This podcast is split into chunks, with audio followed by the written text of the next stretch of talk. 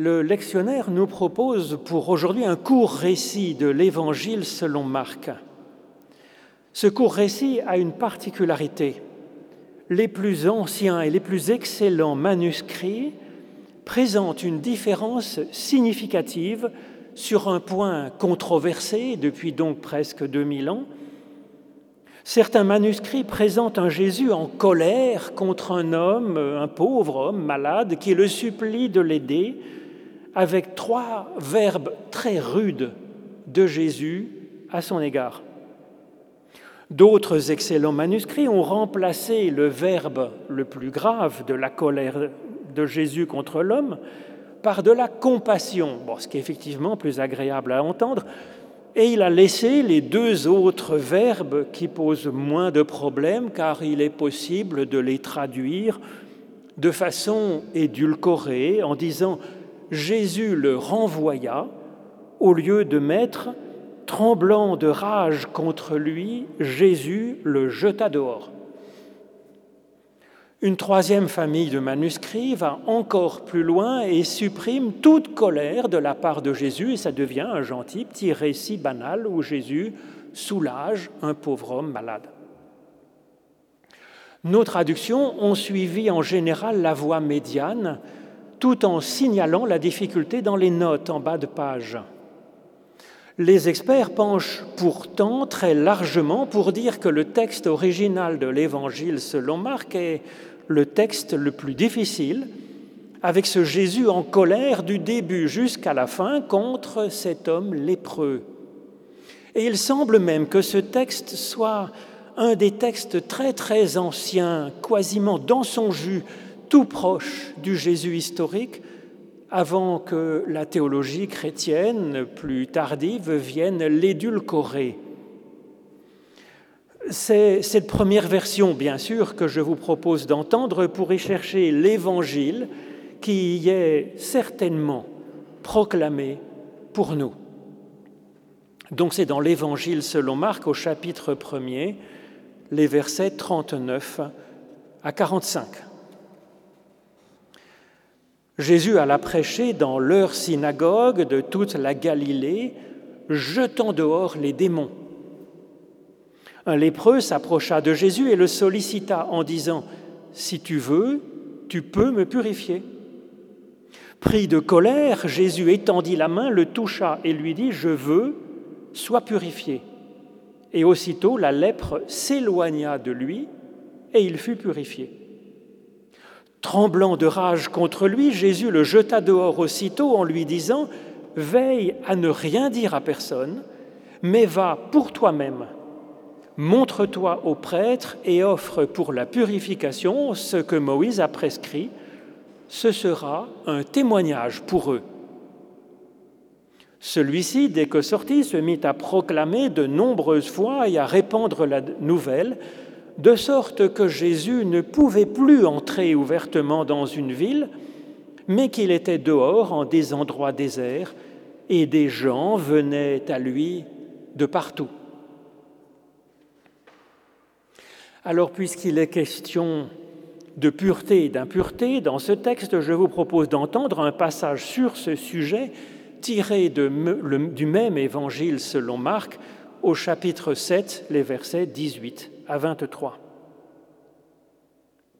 Jésus leur dit, Ne savez-vous pas que rien de ce qui pénètre de l'extérieur dans l'humain ne peut le rendre impur, puisque cela ne pénètre pas dans son cœur, mais dans son ventre, qui s'en va ensuite dans la fosse?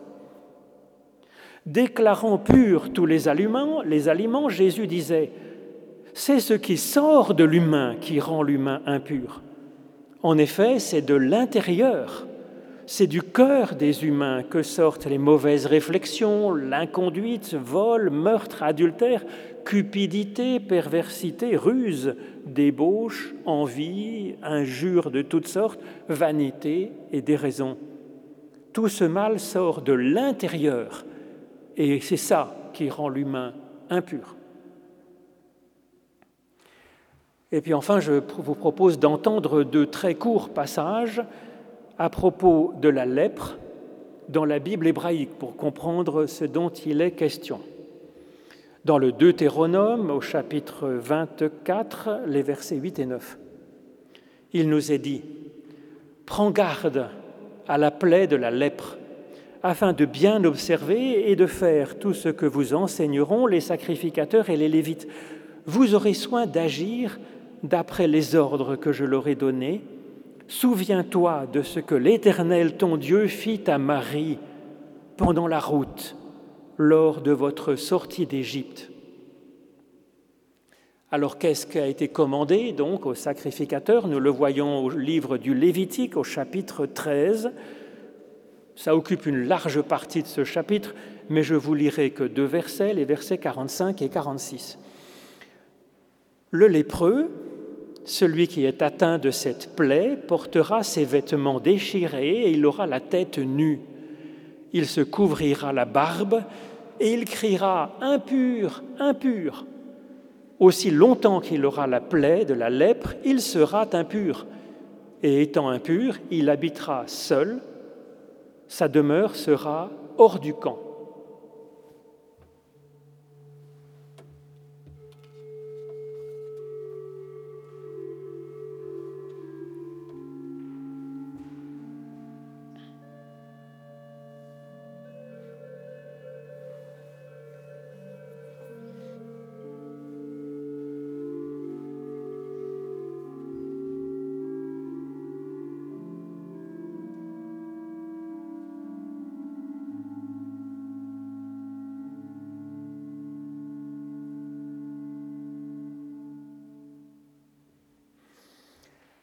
Même si Jésus est en colère, il y a quand même, au cœur même de ce récit, un geste de compassion qui aide réellement un homme bien mal en point.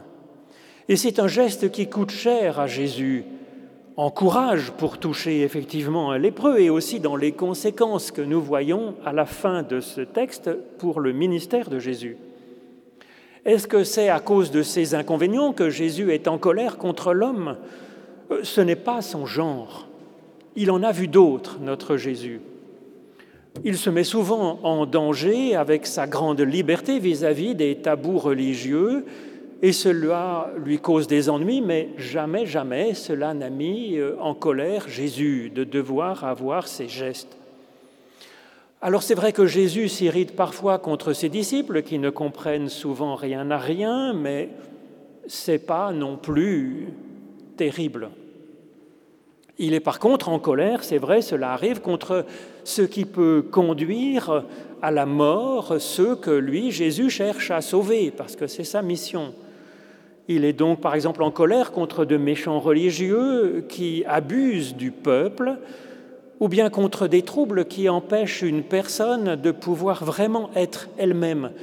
Alors ces troubles sont appelés des démons, des esprits impurs, que Jésus jette dehors, en dehors de la personne, comme nous le voyons dans le verset 39 au début de l'histoire que je vous ai racontée.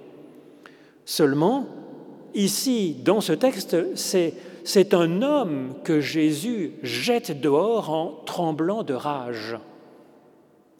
Alors, le texte dit bien que c'est contre cet homme que Jésus est en colère, pas contre la maladie qui l'abîme, ou contre les tabous religieux effectivement scandaleux tirés d'une lecture littéraliste de la loi de Moïse que Jésus combat par ailleurs. Mais à ce sujet, dans ce texte, dans ce récit, Jésus se contente d'appeler les religieux à être plus actifs dans la reconnaissance du fait que la personne elle-même n'est effectivement jamais impure au regard de Dieu.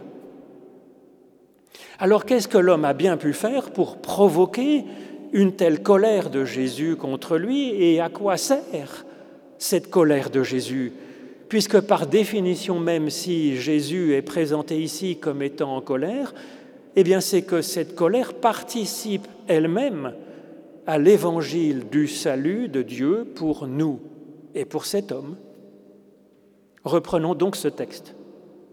Un épreux, un lépreux, s'approcha de Jésus et le sollicita. Bon, jusque-là, tout va bien.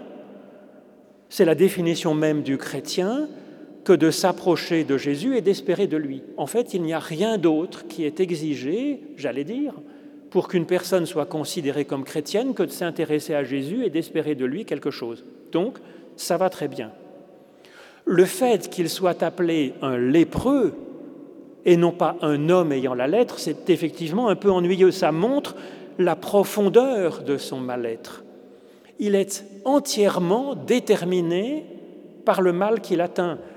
Alors ce qui est compréhensible pour un lépreux à l'époque, compte tenu des tabous, des lois religieuses épouvantables qui étaient en vigueur, mais cela peut aussi nous arriver en des circonstances où un mal qui nous arrive ou un mal qui nous est arrivé dans le passé nous frappe tellement que nous sommes comme entièrement pris dans ce mal. Ça peut donc nous concerner, cette histoire. L'homme lui dit alors, Si tu veux, tu peux me purifier. Alors que signifie cette phrase? Si tu veux, ça pourrait passer pour de la bonne éducation. Bravo à ses parents qui lui ont appris à dire s'il te plaît. Et le tu peux, ça pourrait passer pour une confession de foi dans la puissance de Jésus, que Jésus est quelqu'un de grand, beau et fort. En réalité, ce n'est pas cela le si tu veux, tu peux exprime une théologie qui est diamétralement opposée à l'évangile que porte Jésus-Christ pour le monde et pour nous. Elle porte une théologie digne du puissant Dieu Baal pour lequel les Babyloniens étaient prêts à tout sacrifier pour arriver à le séduire, pour qu'il puisse donner ses bénédictions, pour le motiver dans sa bonne volonté. C'est ça que suppose le si tu veux, tu peux, que dit l'homme à Jésus. Si tu veux, alors cela suppose que Jésus pourrait être indifférent à sa souffrance, ou bien qu'il trouverait même juste qu'il soit puni par cette maladie de mort. Jésus vient pour manifester exactement l'inverse que Dieu est amour, qu'il est pure bonne volonté de salut, de bonheur, de santé, de vie, de paix pour chaque personne, même pour son ennemi, nous dit Jésus. Et c'est ce que nous voyons ici, effectivement. Puisque l'homme a une mauvaise théologie, Jésus manifeste quand même toute une compassion, une aide pour lui. Et puis tu peux me purifier, cela suppose une théologie de la toute-puissance de Dieu, plus digne de Baal, de Zeus, que du Dieu de Jésus-Christ. On voit à plusieurs reprises dans l'Évangile selon Marc, qui est, que nous lisons aujourd'hui, que Jésus est montré comme impuissant à faire sa propre volonté qui est entièrement tournée vers la vie, vers le bien, vers le salut de toute personne.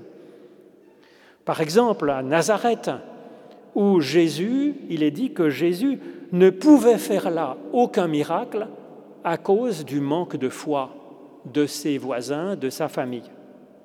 Et puis, à l'autre bout du récit de l'Évangile, au jardin de Gethsémané, juste avant d'être arrêté pour être exécuté, Jésus prie Dieu en disant, Père, s'il est possible, s'il est possible que les choses se passent différemment que ce qui s'annonce et qui n'est pas rigolo du tout, effectivement. Et puis non, cette volonté de vivre ne sera pas possible. Et donc la réponse de Jésus à ce si tu veux, tu peux de l'homme, c'est d'un côté son geste de bénédiction, l'imposition des mains appuyée par un, fort je veux. Et d'un autre côté, la réponse de Jésus à ce si tu veux, tu peux, c'est une colère ardente contre l'homme. Alors cela semble paradoxal, la compassion et la colère en même temps. Mais Jésus est souvent comme cela dans l'Évangile selon Marc. Nous avons ici, dans ces quelques versets, plusieurs de ces sortes de paradoxes, ces sortes d'oxymores.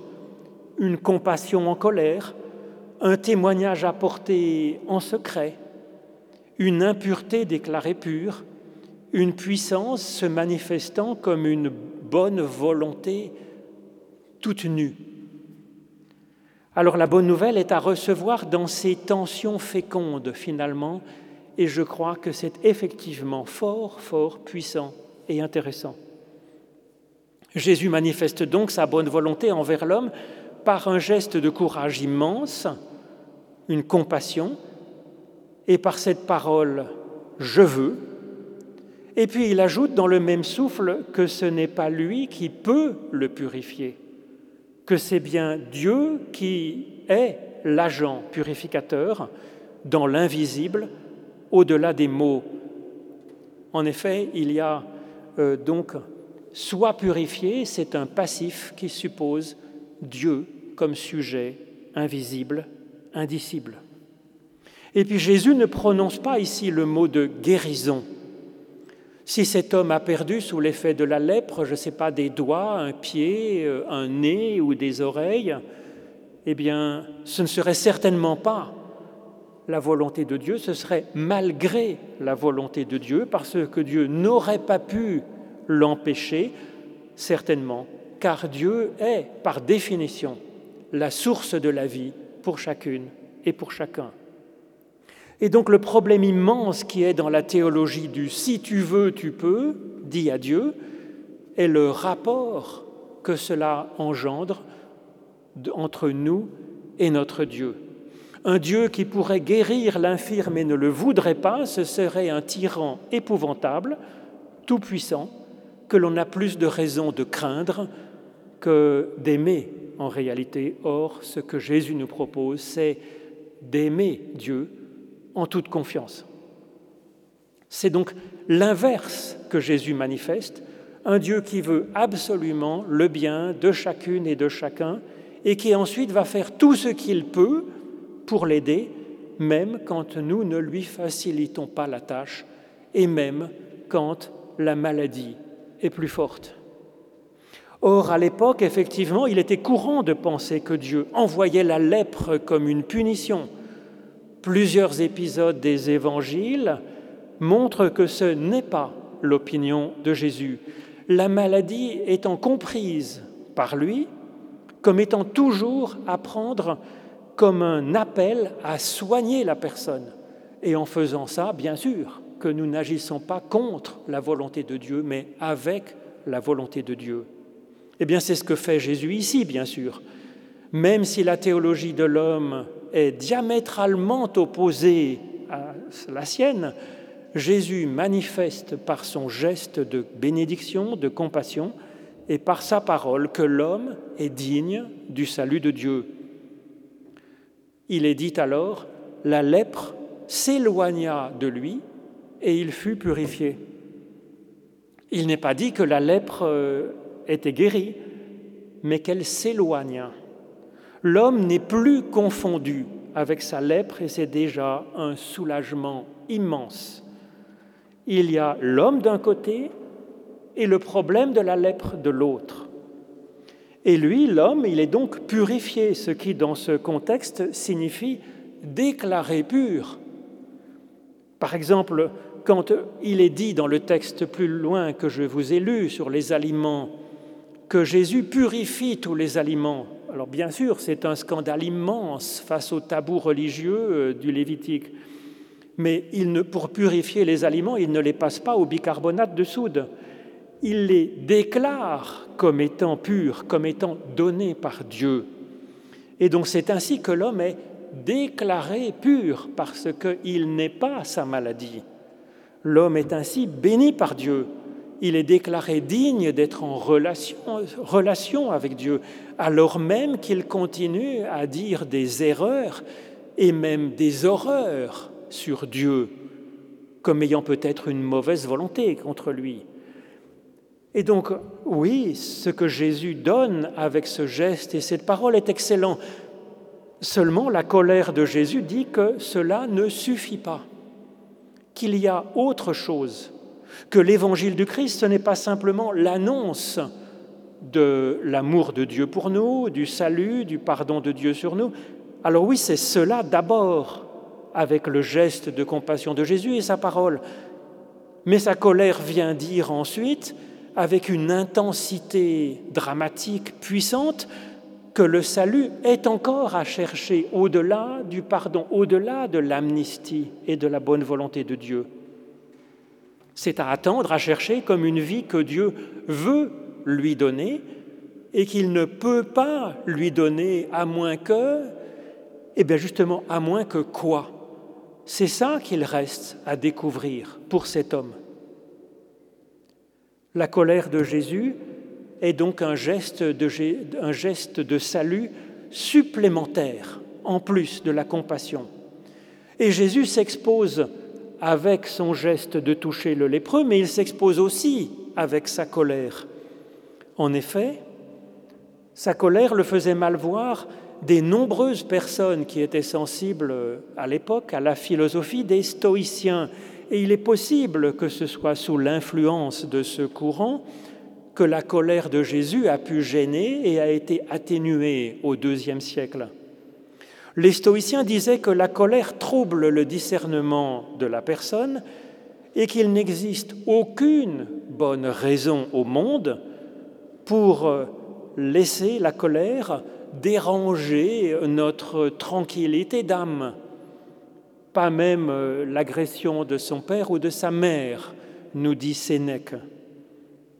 Le sage, selon les stoïciens, doit être zen comme un Bouddha, en quelque sorte, et puis s'occuper de ses propres affaires, de son propre salut, de sa paix, de sa tranquillité d'âme. Sénèque, il critique donc Aristote qu'il traite d'avocat de la rage, parce que celui-ci enseigne que oui, effectivement, euh, il est indigne du sage de se mettre en colère pour des choses qui ne le méritent pas. Mais Aristote dit qu'il y a de bonnes et de sages, d'utiles colères qui ne viennent pas d'un égarement de la raison, au contraire. Et c'est le cas ici pour Jésus, bien sûr. Sa colère ne veut pas infliger de la souffrance à l'homme comme s'il voulait se venger de lui, puisque sa colère se manifeste en même temps qu'une vraie compassion active pour lui. La colère de Jésus est donc à saisir comme une colère en faveur de l'homme. Elle est comme une force intense qui vient de l'intérieur de Jésus lui-même celle d'une bonne volonté ardente qui anime Jésus, mais qui vient buter sur l'incapacité de Jésus à réaliser ce qu'il espère pour l'homme. C'est comme pour les habitants de Nazareth. Jésus ne peut pas faire le miracle qu'il espère à cause de leur manque de foi. Et donc cette colère et cette compassion conjointe disent à l'homme qu'il ne tient qu'à lui finalement pour que la bonne volonté déterminée de Jésus puisse s'accomplir dans sa guérison, la guérison de l'homme. Que c'est une question cruciale, urgente, ardente. L'idée de cet homme était de convaincre un Dieu pas très bienveillant et tout-puissant de le guérir par un miracle, de le guérir de l'extérieur. Ça ne marche pas comme ça.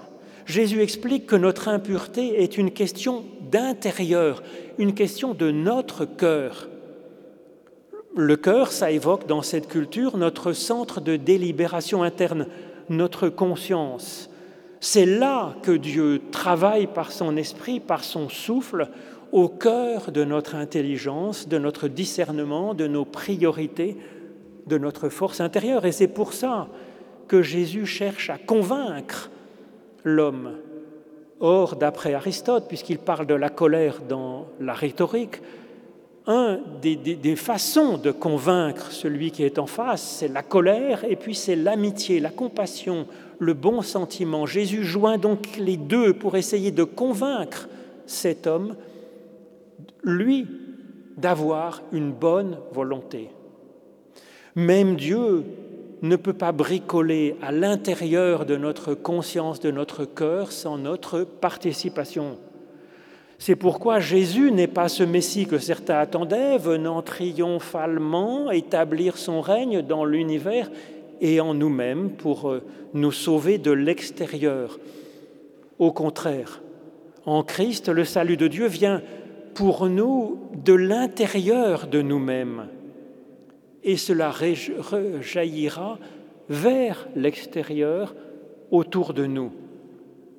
Et donc par sa façon d'être Christ, Jésus retourne comme un gant notre conception du salut de Dieu en notre faveur et pour le monde, de l'intérieur vers l'extérieur, et non pas de l'extérieur vers l'intérieur.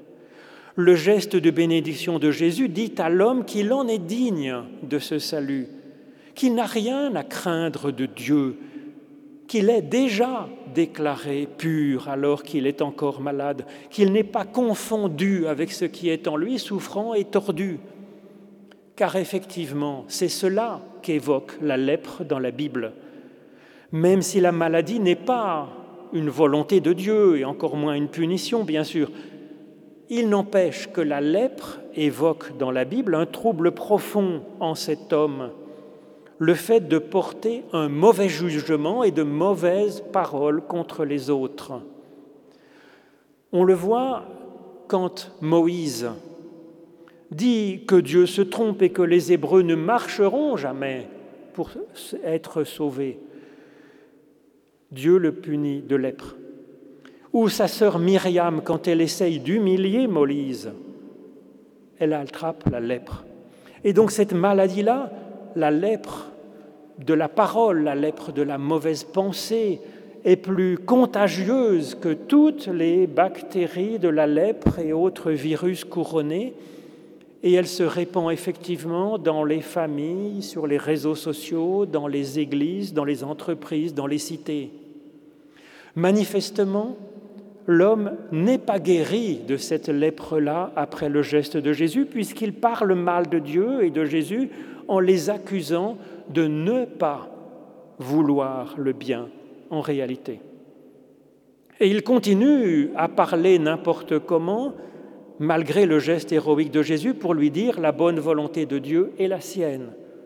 L'intensité de la colère de Jésus montre que leur bonne volonté à Dieu et à lui ne suffiront pas. Ce qui est tordu et souffrant en l'homme ne peut pas être guéri même par Dieu que de l'intérieur de l'homme lui-même et que pour cela, il serait vital que l'homme se mette à l'école d'Abraham. Quand Jésus lui dit ⁇ Va pour toi-même ⁇ eh bien c'est un écho à la parole de l'Éternel pour Abraham en Genèse 12, parole venant accompagner la bénédiction de Dieu, ajoutant comme un appel à Abraham à avancer par la confiance en Dieu, afin que la bonne volonté de Dieu puisse s'accomplir en lui et par lui. Et ça sera le sujet de cette longue histoire, de ce long cheminement d'Abraham pour s'ouvrir effectivement à la promesse. C'est ainsi qu'Abraham mettra du temps à devenir lui-même Abraham. Et il est normal donc que ce lépreux ait besoin d'un peu de temps pour devenir un homme de foi. Jésus est prêt à tout pour l'aider et à patienter. Amen.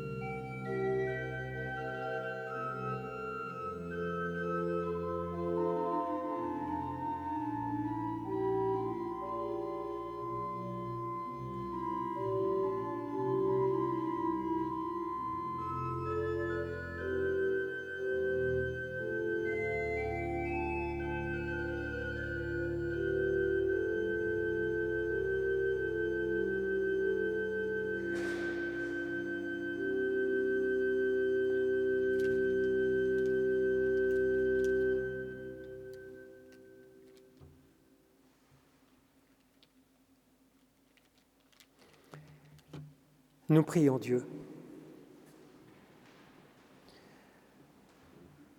Nous te bénissons, Éternel, Dieu de tous et de toujours, pour ta puissance active dès le commencement de l'univers, pour ton souffle manifesté dans la vie du monde, pour la personne humaine, homme et femme, que tu as fait à ton image afin de t'associer, de l'associer à ton œuvre créatrice. Nous te bénissons pour tout être vivant. Nous bénissons ton nom éternel pour la lumière dans les ténèbres du chaos, dans les ténèbres de la méchanceté et de l'indifférence. Nous te bénissons pour la vocation d'Abraham et du peuple d'Israël, pour les hommes et pour les femmes qui ont osé s'ouvrir à l'invisible qui se sont placés à l'écoute de la source frémissante de vie qui est en toi, qui l'ont contemplé, remercié, qui ont parlé de toi à leurs frères et sœurs. Nous te bénissons pour chaque instant où une personne s'est laissée inspirer par toi pour agir, pour celles et ceux qui ont attendu le Christ, qui l'ont accueilli, soutenu, accompagné en ce monde pour Marie, Joseph, pour les apôtres et les disciples, pour Jean-Baptiste, pour l'aveugle au bord du chemin, pour le lépreux, pour le centurion, pour Marthe et pour les femmes anonymes, samaritaines ou syrophéniciennes, pour la formidable Marie-Madeleine, pour toute personne des millénaires et des siècles passés qui nous ont précédés dans le chemin de la foi en Christ et qui nous en ont fait profiter. Oui, nous te bénissons, Éternel notre Dieu. Grâce à eux tous, nous pouvons aujourd'hui te bénir pour ce Sauveur, le Christ Jésus, ton Fils, pour ses paroles et pour ses gestes stupéfiants, pour son courage et son engagement de toutes sortes dans sa vocation pour être fidèle à toi, son Père et notre Père. Nous te bénissons pour notre vocation particulière que tu nous adresses directement afin d'aimer et servir. Oui, nous te bénissons, toi, notre Père qui es aux cieux. Notre Père qui es aux cieux, que ton nom soit sanctifié, que ton règne vienne, que ta volonté soit faite sur la terre comme au ciel. Donne-nous aujourd'hui notre pain de ce jour. Pardonne-nous nos offenses, comme nous pardonnons aussi à ceux qui nous ont offensés. Et ne nous laisse pas entrer en tentation, mais délivre-nous du mal. Car c'est à toi qu'appartiennent le règne, la puissance et la gloire pour les siècles des siècles. Amen.